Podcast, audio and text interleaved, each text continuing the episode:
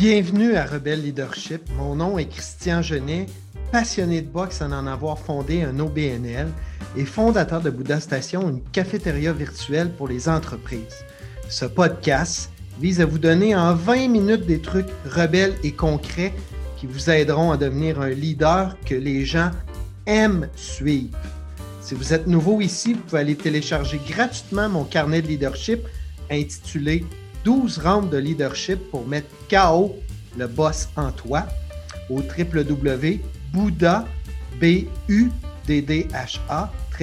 station.com slash leadership. All right, let's go on with the show. Comme consommateur, vous êtes frappé sûrement par le manque de personnel presque partout. Je l'ai même subi moi-même la semaine dernière à l'aéroport de Toronto, alors qu'il manquait de personnel pour attacher la gate, puis on a dû attendre une heure et demie, imaginez-vous donc. Dans vos entreprises, c'est sûrement plus dur de recruter. Puis peut-être même que vous sentez vos collègues ou vos employés toujours en analyse de s'ils vont rester, partir, faire un move. Jamais la main-d'œuvre aura été aussi mouvante. HBR a même donné un nom au phénomène, The Great Resignation. J'en discuterai aujourd'hui avec un expert. Il est diplômé en gestion des ressources humaines. Il a travaillé huit ans en RH où, entre autres, il a occupé le poste de directeur RH au Grand Ballet canadien, trois choses. Passionné par l'humain, la culture d'entreprise, la stratégie et la marque. Il a fondé l'entreprise Attribut avant de faire, afin de faire briller la marque employeur de ses clients, humainement. Il a eu le privilège d'accompagner le Cirque du Soleil, Bombardier Produits Récréatifs, ainsi que plusieurs PME dans l'établissement de leur marque employeur. Son attribut à lui, allier la marque à la culture pour amener la performance organisationnelle. Fun fact. Il pourrait regarder, semble-t-il, des sacoches de luxe pendant des heures sur Instagram. Ladies and gentlemen, avec mon invité aujourd'hui, je vais parler de comment contrer cette grande démission-là. Ladies and gentlemen, let's get ready to rumble! Mon ami Vincent Mazrou. J'ai jamais été introduit comme ça. Merci, Christian Genet. C'est-tu ta première fois dans un ring, Vincent? Oui. All right! Puis, euh, croyez-moi, chers auditeurs, il est capable d'en prendre sur le sujet d'aujourd'hui. Fait que Vincent, tu as déjà vu un combat de boxe? Oui. Fait que, on va essayer de faire six petits rounds, de garder ça autour de trois minutes, euh, autour de six grandes questions, si tu es d'accord. All right? Yes. Et ça commence mal parce que tu es en défensive. La plupart du temps, c'est moi qui lance les coups en partant. C'est pas grave, j'ai amené mon dentier. J'adore. Round one. Plusieurs personnes en ce moment remettent en question, magasinent ou carrément démissionnent de leur travail. Qu'est-ce qui se passe? Ouais. Euh, Il y a trois choses. Puis en préparation, quand tu m'as envoyé les questions, je suis tombé sur LinkedIn sur un commentaire de quelqu'un. Fait que je vais taire le nom de la personne, mais je pense que pour répondre à la question, ça va être comme hyper pertinent. Puis je te lis ce que la personne a écrit, j'ai rien altéré. Et donc, je pense que les gens, fait que le premier point, c'est qu'il y a du recul sur moi pendant la pandémie, j'ai décidé de réfléchir à ce qui compte vraiment pour moi. Et la personne a écrit donc récemment, j'ai réfléchi à ce que je voulais, à ce qui me nourrissait, à ce qui me rendrait vraiment heureuse. C'était ni le titre, ni la grosse compagnie, ni les perles puis l'avion à chaque semaine. C'était de me sentir utile, valorisé, de travailler avec des gens que j'aime et qui font sortir le meilleur de moi, d'avoir de la latitude, de pouvoir expérimenter. Fait que ça, c'est ce que la personne a écrit, puis je trouve que c'est ce qui vient vraiment capturer le. C'est quoi? J'ai fait une pause. Peut-être que ce que j'y vais, ça me tente plus. Puis peut-être que je me suis posé des questions, puis tout d'un coup, je sais ce qui compte pour moi. Puis je pense que ça, c'est le gros, gros, gros point que la pandémie a amené chez les gens. Fait que je te dirais, je pense qu'il y a un premier élément de réponse là. Définitivement, la pandémie a dû exacerber euh, l'analyse des gens à savoir, OK, on est privé de toutes sortes de choses. Au final, qu'est-ce qui est important pour moi? Puis qu'est-ce qui me rend vraiment heureux? Exact. Et puis évidemment, ils ont collé ça euh, à l'endroit où ils passent 40 heures semaine et plus. Exactement. Après ça, on a réalisé, ben tout d'un coup, on peut faire différent. Ben oui, on peut faire autrement. La preuve, on a pu travailler en télétravail cinq hmm. jours pendant je ne sais pas combien de mois d'affilée, alors qu'avant, on disait non. Fait que je pense qu'il y a ça aussi. On a comme réalisé qu'on pouvait les faire les choses autrement. Puis le troisième point, euh, moi, j'ai fait beaucoup de recherches parce qu'avec mon podcast aussi, je vais faire un hors-série sur la question. Puis pour des clients, on a dû faire euh, la recherche. La différence générationnelle. Fait que pour les gens qui nous écoutent, je vous inviterai à, si ça vous intéresse, de regarder le General euh, Generational Chart Comparison qui a été développé par l'Université de la Floride du Sud.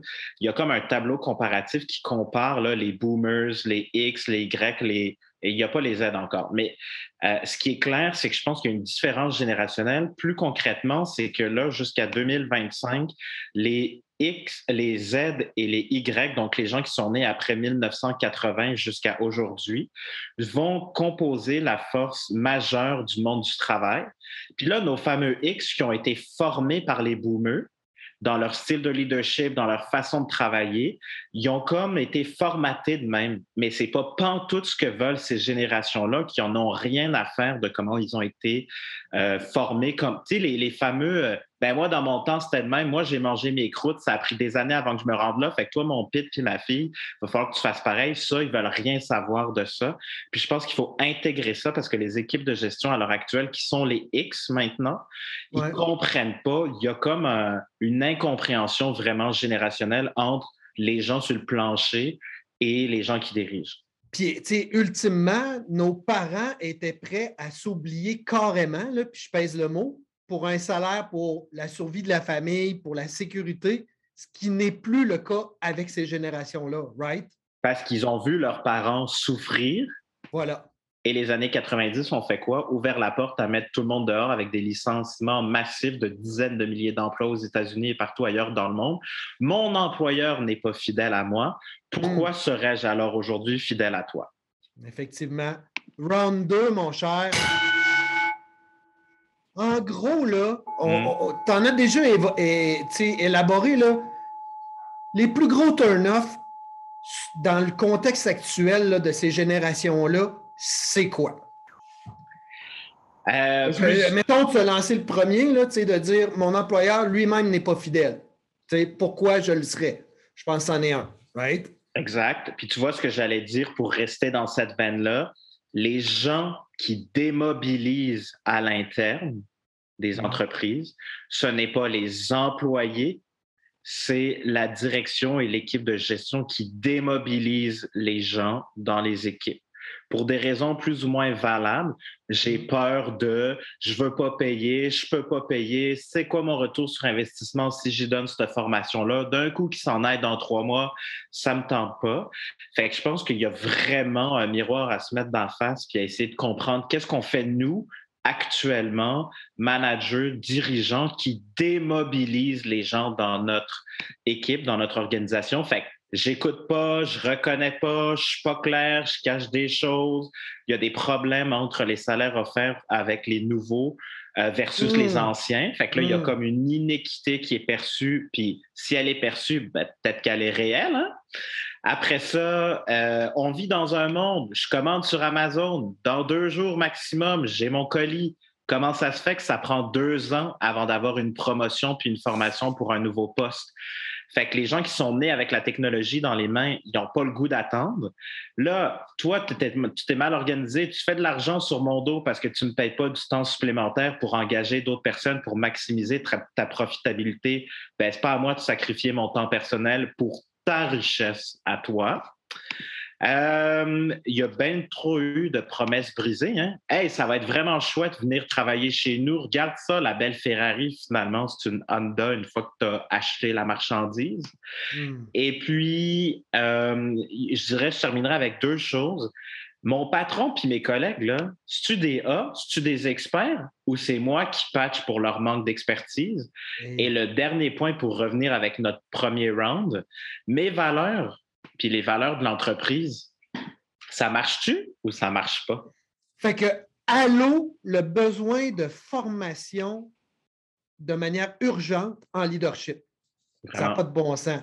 Mm. Hein? Puis, euh, euh, tu sais, dans les organisations, euh, qui sont de plus en plus grandes, c'est quelque chose qui va, être, va devoir être adressé, puis il y a des programmes qui vont falloir qu'ils soient mis sur pied, parce que c'est pas parce que, euh, par exemple, un recruteur euh, de talent fait super bien sa job qui devient un bon directeur ou encore moins un bon VP, parce que là, on parle de qualité de leadership, c'est quelque chose qui s'apprend, et surtout qui se pratique, right? Puis à la question, mon fait que oui. Et à, la, le commentaire que j'entends, c'est ben là, c'est quoi mon retour sur investissement si je le forme, s'il s'en va dans deux ans? Ben, as-tu le goût d'avoir des A, puis les meilleurs autour de toi, le temps qu'ils seront avec toi, ou tu veux avoir des joueurs B, C, D? Ben, puis, tu sais, ça revient justement à ta prémisse de base aussi, et je pense que ça sort même du contexte de RH. On devient dans un contexte relationnel. Euh, mm-hmm. euh, moi, là, je suis super content que ma copine, quand elle sort, tous les mecs la trouvent belle. Euh, je suis super content d'y offrir, mettons, tiens, une sacoche flambant neuve qu'elle va se sentir super hot avec ça. Quand je lui offre, là, c'est pas Ah, mais là, si elle part avec un autre, là, j'en bénéficierai plus. Non. C'est mon rôle premier, c'est de la rendre heureuse pour qu'elle reste avec moi. Et si un jour elle part, elle partira pour mieux que moi et je serai fier d'elle. Tu sais, je veux dire, euh, je pense qu'au niveau employeur-employé, ça devrait être ce mindset-là, tu sais. Qu'en penses-tu? Ouais. Pour le meilleur et pour le pire quand on se marie, mais ça se peut qu'on divorce, puis c'est correct. 33. Je me permets, OK, de, de, changer la question 3, si tu es d'accord? Ouais. Euh, J'en reviens pas, tu sais, de voir comment on est arriéré en leadership, j'en reviens pas.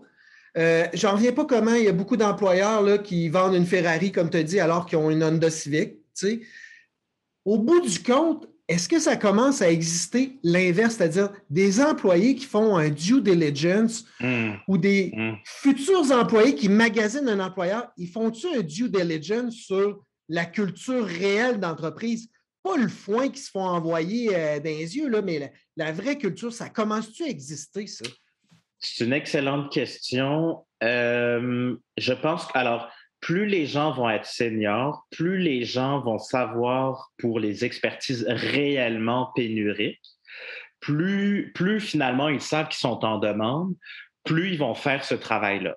Donc là, il y a hmm. comme un concept, j'ai envie de dire, de privilégier. Là. Fait que pour les privilégier, fait que les postes de gestion, les postes en demande, je pense que ça, c'est instinctivement ou plus naturellement fait depuis déjà un certain temps.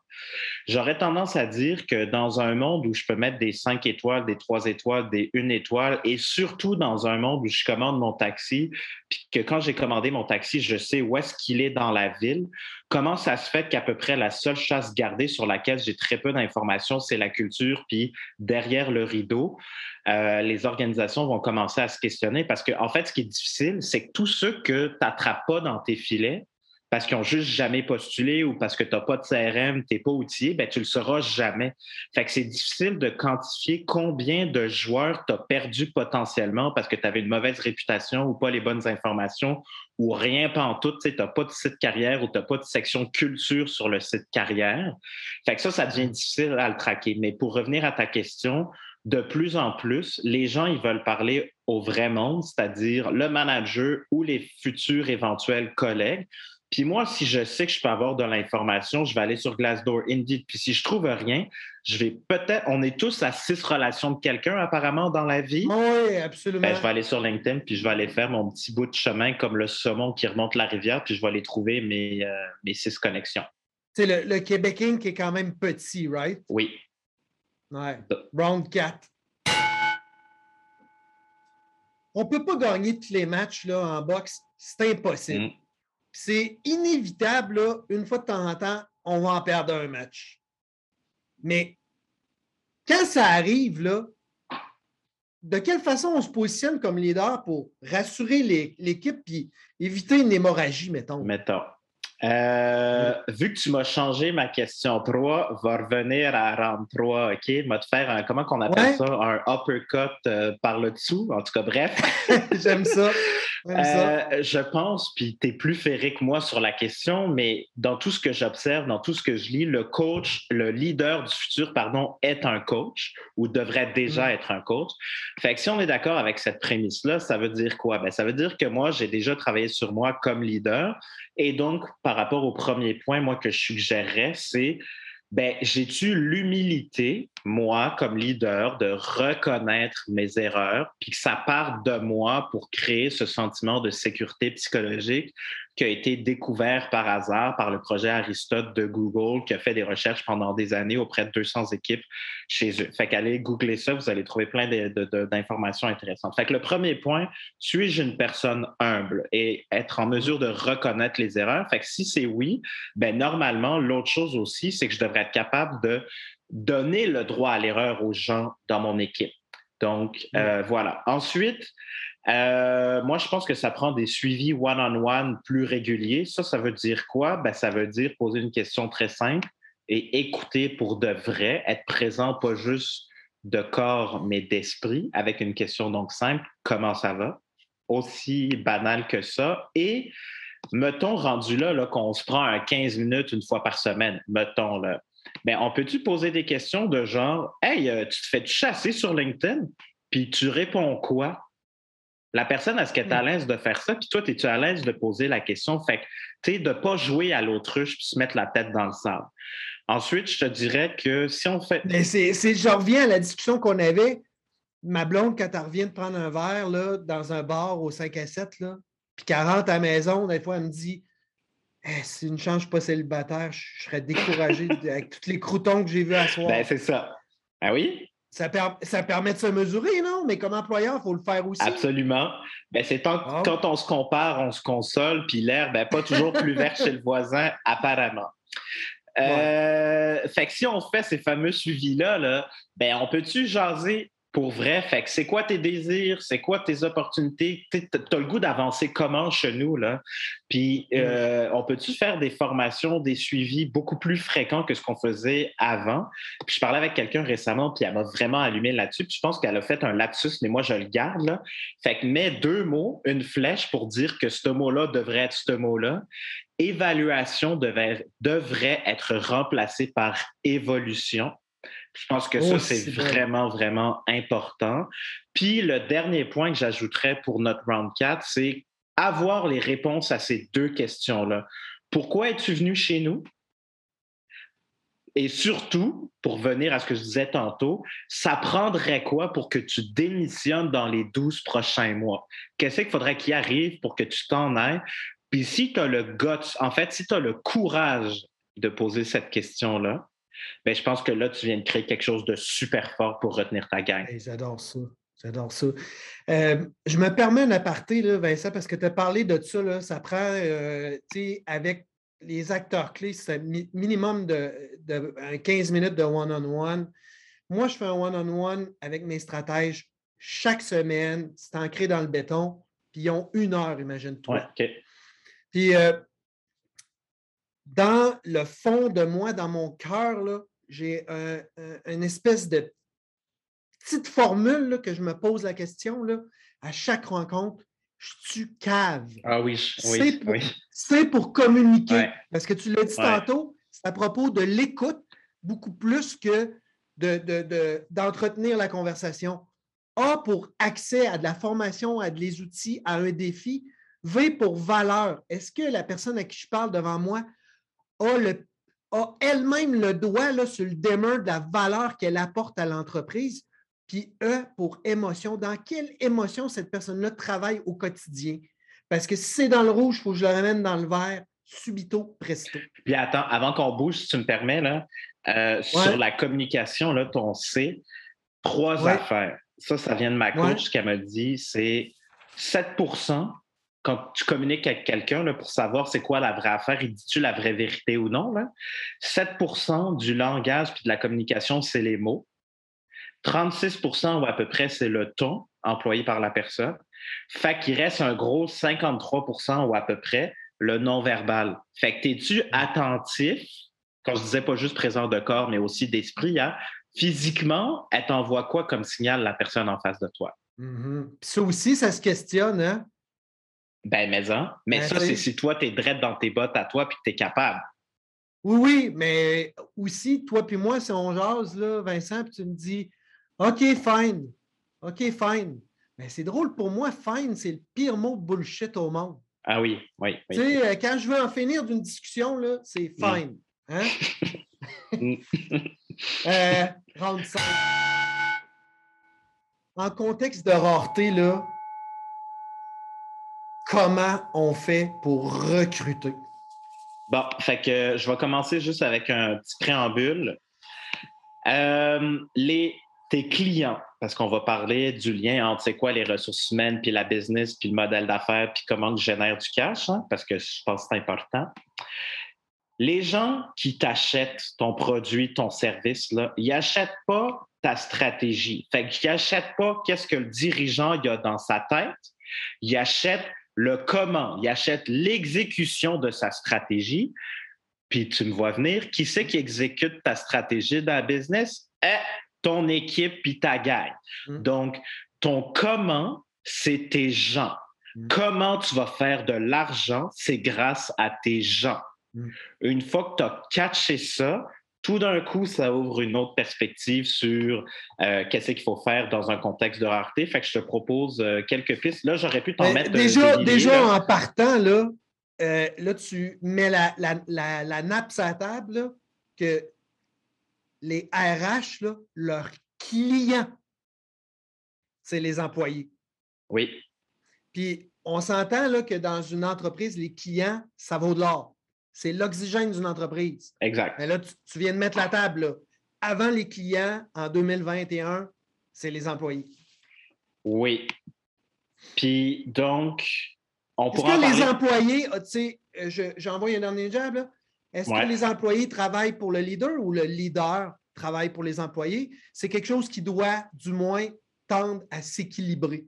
Oui, c'est ça que j'allais dire. Parce que tu vois, c'est pour ça que j'hésitais par rapport à ton autre affirmation. Somme toute, je pense que je suis à la même place que toi, c'est-à-dire oui, les employés sont les clients de l'équipe RH, puis j'ai envie de dire même des managers, mais après, on est quand même dans un modèle économique capitaliste. On a quand même besoin qu'il y ait de l'argent qui rentre. Fait mmh. Mais je pense que. les employés le comprennent aussi, ça. Mais c'est ça, exactement. Mmh. Fait que je pense que c'est juste l'équilibre dans mmh. ça, plutôt que de dire c'est juste un ou juste l'autre. C'est pas, c'est pas la dictature du ou, c'est euh, je ne sais pas comment dire, c'est la poignée de main du et. Fait que c'est et mes clients et mes employés. Ça devrait jamais être mes clients ou mes employés. Non, mais ça devrait être le même signal, par contre. Exact. Hmm. Tout à fait. Oui, oui, oui, absolument. Donc, euh, concrètement, qu'est-ce qu'on peut faire pour recruter dans un contexte de rareté? Ben, plusieurs choses. Euh, dire la vraie vérité, hein? parler des affaires moches aussi. Euh, je pense que ça, c'est important d'arrêter de faire à croire que tout est parfait, tout est beau, alors qu'on sait que c'est impossible, c'est inhumain, en mmh. fait. Mmh euh, évidemment, hein, je vais prêcher pour ma paroisse. Investis donc dans ta marque employeur. Hein. Euh, développe ben ton empathie. non, mais ça amène aussi à dire arrête de recruter pour les besoins d'hier. Recrute pour les besoins que ton entreprise va avoir dans six mois, un an.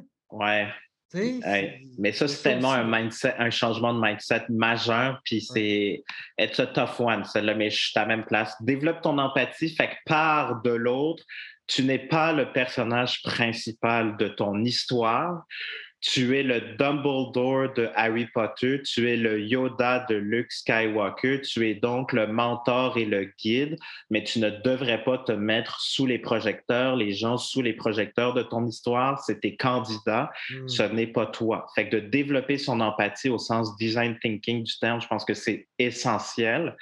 Après, ça veut dire quoi? Ben, pense à tes personas, aux cibles à qui tu t'adresses soit utile. Fait que pour moi, être une marque utile, ça veut dire aider un candidat à se préparer à son entrevue, par exemple, puis de montrer sur le site carrière une infographie qui vient lister rapidement nos cinq étapes, mettons, chez nous, quand tu es appelé pour la première fois pour une entrevue, puis de guider comme Dumbledore ou Yoda, le personnage principal. C'est hyper simple à faire. Et je dirais le dernier point, ben, prenez donc le temps, une bonne fois pour toutes, de mettre des mots sur votre culture puis de la définir comme il faut. Fait que du gros, la grosse base, mettons. Avant de mettre une grosse carrosserie, puis ça nous ramène au sujet principal. Euh, avant de vouloir euh, recruter, ben, essaie donc de régler ce qui saigne avant. Puis assume, assume hmm. qui tu es parce que tu n'as pas besoin de jouer à cachette. T'as pas besoin.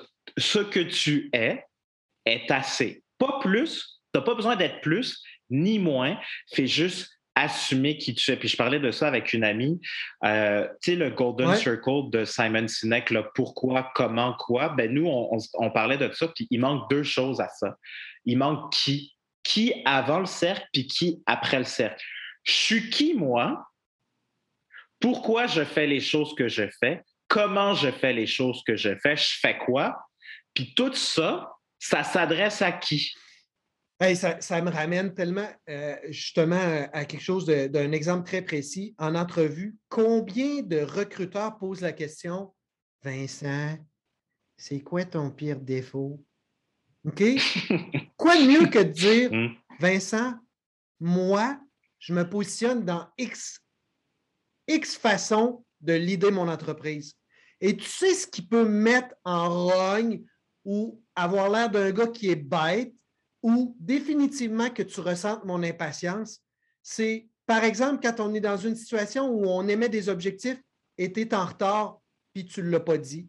Tu ne sais pas comment t'y prendre, tu ne l'as pas dit, ou qu'on pèle des nuages puis arrive rien de concret. Définitivement, ça va m'arriver de pouvoir te faire sentir mon impatience ou un changement d'humeur. Toi, Vincent, qu'est-ce qui peut modifier ton énergie dans une journée, par exemple, te rendre de mauvaise humeur ou t'activer? On se rend-tu compte, es-tu d'accord avec moi que c'est plus la même question conne? Ben, c'est parce que ce qui change dans tout ce que tu viens de dire, puis c'est pas simple, c'est que tu as mis ton ego de côté, tu as travaillé sur toi, puis tu es capable de parler de ça, puis de parler de ta vulnérabilité à toi. Puis en fait, c'est tellement facile de blâmer les employeurs puis de dire qu'elles sont toutes pourries. Je pense qu'il y a beaucoup de pommes pourries, mais comme dans n'importe quel arbre, il y en a qui sont des très bonnes, puis il y en a qui sont des moyennes. Mm. Puis où il y en a qui sont mûrs puis pas mûrs, tu sais, fait que selon aussi ce qu'on a vécu.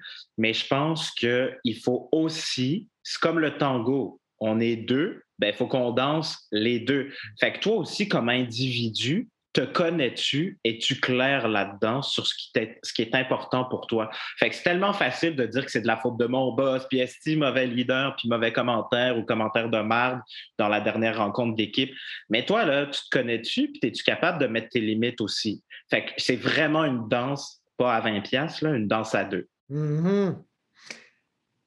Ça va tellement vite, ben ça j'ai l'impression que je pourrais parler des heures avec toi de ce sujet qui, euh, finalement, on n'en viendrait jamais à bout, mais ça m'amène mm. pareil au round 6. Ouais. Vincent, tu es un gars qui est très présent sur les réseaux sociaux. Euh, tu es une foule d'informations, tu es un pro de la marque employeur, du moins, là, qui est un concept là, que tu as réussi à rendre très concret. Mais qu'est-ce qui nous surprendrait là, de Vincent Massou? Euh, qu'est-ce qui nous surprendrait? Ben. Ah, tiens, j'ai plein de doutes. Ah ouais, tiens, euh, je vais te donner un exemple. Euh, ça m'a vraiment fait sourire. J'ai perdu un pitch à un moment donné parce qu'on m'a dit Tu avais tellement l'air structuré, tellement l'air sûr de ton affaire qu'on avait peur que tu ne sois pas flexible dans la démarche si nous, on changeait d'orientation dans le projet. Puis là, moi, j'ai vraiment ri parce que, ben, pas ri pas pendant l'appel, tu sais, mais ça m'a vraiment fait rire dans ma tête parce que je me suis dit, hey my God, tu savais ce qui sortait dans tous les tests de psychométrique et autres que j'ai fait, mais dans mon top 3 des points les plus faibles, c'est la structure. Fait que ça m'a vraiment fait sourire. Un mécanisme de défense pour toi. Ça m'a vraiment fait sourire parce que j'ai l'air full ci ou ça. Puis en arrière euh, de la façade, je pense qu'il y a beaucoup plus de doutes euh, que ce que les gens euh, croient ou voient. Puis dans notre discussion aujourd'hui, je t'ai entendu parler de reconnaissance, reconnaître, un, son style, reconnaître sa personnalité, reconnaître aussi les employés, son équipe. Toi, là, toi, Vincent, si tu avais à reconnaître aujourd'hui, à donner du crédit à quelqu'un qui travaille pour toi, avec toi, collabore avec toi ou quelqu'un de proche de mmh. toi ou pas, dans les deux dernières semaines à qui tu n'as pas pris le temps de le faire, ce serait qui? Ah, excellente question. Euh, ben, tu vois, dans ma méditation matinale que je fais six fois par semaine, dans les trois dernières semaines, j'ai fait juste mes méditations sur la reconnaissance. Fait que je ne peux pas te répondre parce que pour vrai, je pense que j'ai dit un vrai merci sincère euh, pas mal à tout le monde dans euh, les deux dernières semaines. Puis, ben, dans ce cas-là, et qu'est-ce que tu as ressenti que ça créait chez l'autre quand, tu, euh, quand tu faisais ça? C'est fou. Fait que là, je vais répondre, je vais être très égoïste, mais après, je vais revenir à ta question. C'est fou comment ça te transforme l'énergie que toi, tu as à l'intérieur de toi. Puis c'est vrai que toute ta confusion, ton stress, ta frustration, ton anxiété, ça se dissipe. C'est fascinant à quel point c'est un vrai pouvoir de transformation chez l'être humain. Donc, c'est le sentiment de faire une mini différence, right? Ouais. Puis c'est ça. Quand tu vois les yeux pétillants de la personne, tu sens vraiment qu'il y a comme un regard. Euh, ouais, tu sais, comme, comme rassuré, bienveillant. Euh, mais tu le sais, je pense, quand tu le vois dans les yeux de la personne, que comme Oh my God, merci tellement d'avoir été là. Tu sais. Hum, hum, hum. Puis c'est la bonne nouvelle, c'est que c'est gratuit, right? Mais ça. conclut notre euh, Vincent, tu es le genre de gars avec qui j'aurais envie de discuter toute l'après-midi, mais je te laisse aller parce que je sais que ta semaine n'est pas finie. Euh, puis merci sincère de ta générosité. Avant qu'on se quitte, euh, peux-tu juste dire à nos auditeurs comment ils peuvent en apprendre plus, puis comment ils peuvent lire ce que tu fais, entrer en contact avec toi? Oui, fait que Mazrou, ça s'écrit M-A-Z-R-O-U. Fait que le R après le Z, parce que ça, c'est l'histoire de ma vie que déplaît mon nom de famille. Euh, pourquoi je dis ça? Parce que taper Vincent et donc Mazrou dans LinkedIn, puis je pense que c'est la, meilleure place pour tout suivre. Puis sinon, j'ai plein de choses qui se préparent pour l'année prochaine, mais euh, attribue pas de T à la fin.ca pour euh, la suite qui s'en vient. Ah, et attends, j'ai un podcast, moi, tout. Ah! C'est vrai, des humains, des humains et des marques. Et puis mm-hmm. l'épisode, je pense que c'est l'épisode 2, toi puis moi. Mais donc, si vous avez le goût justement d'en apprendre euh, euh, vraiment sur un spectre plus large et de creuser des sujets euh, vraiment en profondeur, gang, vraiment des humains et des marques. je ne peux pas dire qu'ils ont des invités extraordinaires à toutes les fois comme l'épisode 2, mais je fais confiance à Vincent. Ça. Vincent, je te souhaite un bon week-end. Merci infiniment du temps que tu m'as donné aujourd'hui. Merci à toi. Je repars avec pas trop de bleu. C'est parfait. C'est bon. N'oubliez pas d'aller downloader mon carnet de leadership, 12 rounds de leadership pour mettre KO le boss en toi, absolument gratuitement à l'adresse bouddha, station.com slash leadership. Bonus! Vous allez faire partie du cercle leadership et recevoir mon infolette chaque semaine d'ici là, ben, merci à Vincent Mazrou.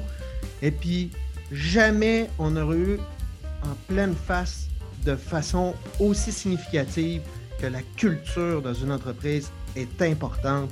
Puis, d'ailleurs, la recette à ne pas oublier de culture, c'est un mélange de trois ingrédients bien importants. Les valeurs, les rituels et les symboles. Stay tuned, on va en parler, c'est certain. Ciao.